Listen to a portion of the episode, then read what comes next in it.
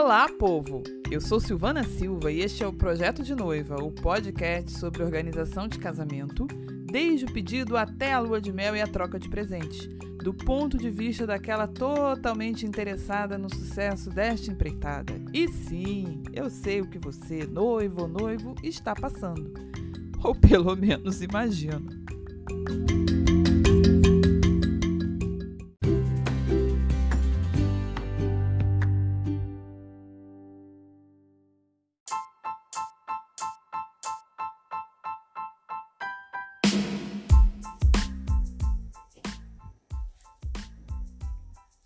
Hoje vamos falar de um tema muito, muito sério: cerimonial de casamento, mitos e verdades.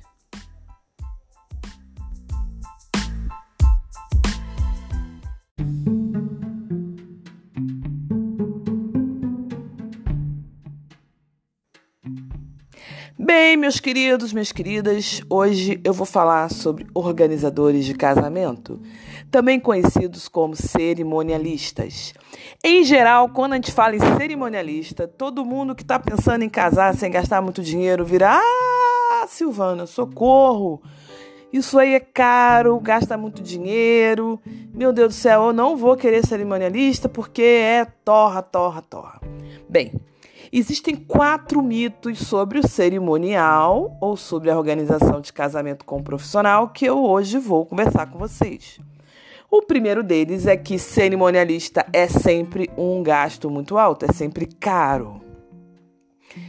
E a gente sabe que é, não é bem assim. Bem, Conforme eu fui estudando sobre isso, eu aprendi que o cerimonial é um item do casamento que pode ser adaptado ao orçamento. Os, mesmo os cerimonialistas mais é, experientes, com mais know-how, com mais experiência de mercado, eles têm uma flexibilidade de preço para casais que não possam gastar muito. Então, não necessariamente é um gasto tão alto assim tá bom? Existe uma certa elasticidade. O segundo mito é de que o cerimonialista vai te empurrar coisas caras, que vai levar você. E sabe aquele guia turístico que te leva no restaurante mais caro da cidade, porque ele também come lá, e aí ele te faz gastar muito dinheiro? Pois é, isso já aconteceu comigo em viagem que eu viajei com guia. Mas o cerimonialista de boa qualidade, o bom organizador de casamentos, aquele que tem compromisso com a ética, ele não vai fazer isso com você. Ele vai, a princípio, te recomendar o que é mais adequado para o teu orçamento, dentro do repertório de fornecedores possíveis. E ele, inclusive, pode ajudar você a encontrar coisas que podem ser mais baratas. Então, um bom cerimonialista, ele ajusta o gasto do casamento ao orçamento que você estipulou com ele. Isso é um outro mito que as pessoas têm. E claro, gente, eu estou falando de um bom cerimonialista, de alguém que é ético, ok? O terceiro mito é de que todo organizador de casamentos é substituível por aquela sua tia esperta e descolada. Bem, é, vou falar pelo que eu já passei, gente. É claro que ter um familiar que possa nos ajudar resolve muita coisa.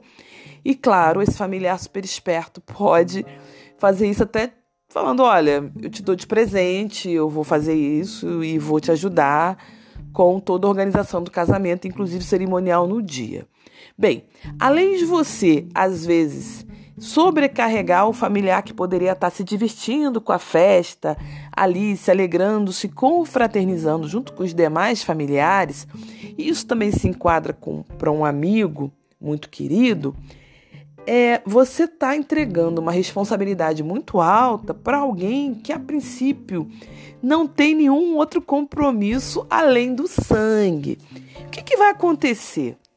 Se a tua tia, na hora do cerimonial, ela simplesmente se enrolar e não conseguir ajudar o suficiente. Ou quando tiver na confirmação de presença, as coisas se embolarem. Olha, eu já fiz confirmação de presença de favor para parente. E, gente, a gente simplesmente encaixa isso dentro do meu da minha agenda do dia a dia. Eu não dediquei tempo exclusivo para fazer confirmação de presença. Eu não dediquei tempo, tempo exclusivo para ficar fazendo só organização de convite. Era meio que um favor que eu estava fazendo, por mais dedicada que eu fosse. E é muito complicado. Eu já, eu já fiz é, cerimonial, assim, de é, organizar a parte da igreja e da festa para uma amiga. E foi uma experiência legal, claro, eu fiz com todo o comprometimento e graças a Deus eu acho que deu certo. Mas não é uma coisa simples, e na verdade foi um casamento em que eu estive totalmente dedicada à organização no dia. Eu não pude aproveitar com os amigos, eu dancei muito pouco na pista. Então, assim, não é qualquer pessoa que vai assumir uma responsabilidade dessas. Cuidado quando você resolve substituir o cerimonial por um parente, principalmente quando você está contando com um parente sem ter certeza se esse parente está afim. E o quarto mito é de que basta nós sermos noivos muito, muito espertos que a gente vai dar conta sozinha. Eu vi algumas resenhas na internet, textos tudo mais de noivos e noivas contando assim: ah, eu fiz a decoração, o noivo fez o, a comida e nós arrumamos o local e nós compramos as flores e eu costurei meu vestido e gente, organizar um casamento não é uma coisa simples. E claro, a gente sabe que é comum no passado você ter histórias assim.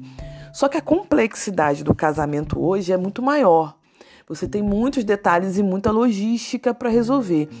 E assim, gente, eu lembro dos casamentos que eu acompanhei lá na Baixada Fluminense, na minha tenra idade. E, gente, era muito comum a noiva casar com o cabelo ainda semi-penteado e de mau humor, porque passou o dia inteiro cuidando da arrumação do salão. É, você tem que ser um noivo muito, muito, muito relaxado prático e descolado para poder assumir uma responsabilidade dessas. E claro, isso porque eu estou pensando no universo do mini e do micro wedding. Se a gente estiver falando de casamento que não é um mini casamento, isso fica mais complexo ainda. E você vai ter um casal diante do, do celebrante totalmente cansado e estafado. Então pense nisso.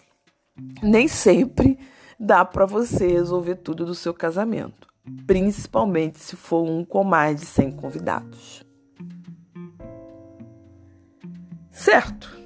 Diante disso, quem precisa de um organizador de casamentos? Quem não pode abrir mão de organizador de casamentos?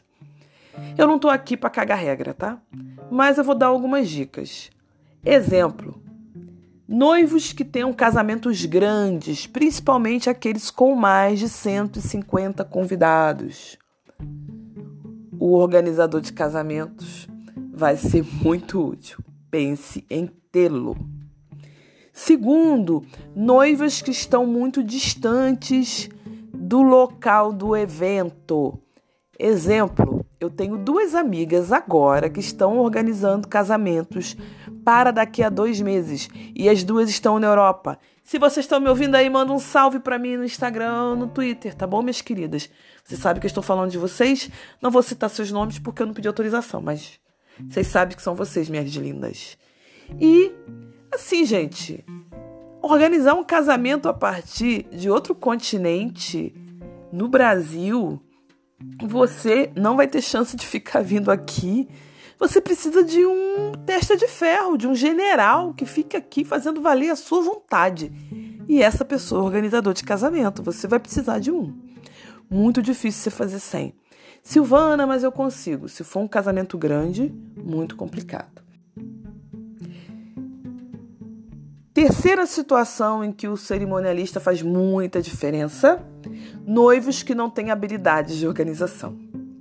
Esses são fundamentais que tenham um organizador de casamentos profissional.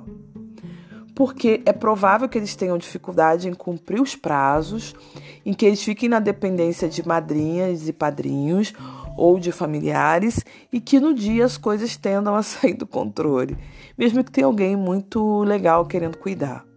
Então não abra mão do cerimonial, tá?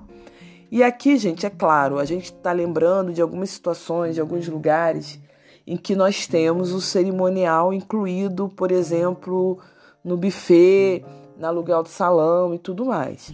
É, esse tipo de cerimonial, ele vai te ajudar, mas, por exemplo, é comum que esses cerimoniais eles fiquem ali mais para poder avaliar a sequência da entrada do cortejo e o momento que a música e as coisas acontecem, do que, por exemplo, se antecipar e resolver intercorrências. Então pense nisso, que às vezes esse não é um organizador de casamentos ideal para você. Muitas vezes é melhor que você contrate alguém para te acompanhar desde o início dos trabalhos. Bem, é, três dicas que eu posso dar para ajudar as pessoas. Primeiro, não menospreze profissionais é, só porque você entrou no site, viu o trabalho dele e de cara achou que ele é muito caro. Peça um orçamento, explique a ele a situação real. Quanto você pretende gastar com isso? E avalie, tá bom? Não ache que por ele ser uma pessoa mais experiente, que ele não vai poder pegar o seu trabalho.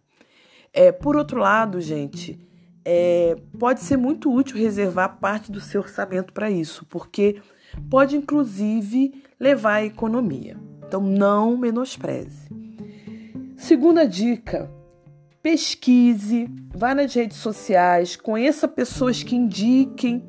Se você foi a algum evento que você achou muito bem organizado, pergunte ao dono do evento quem foi que fez o seu cerimonial. Isso pode ser uma boa maneira de você encontrar alguém.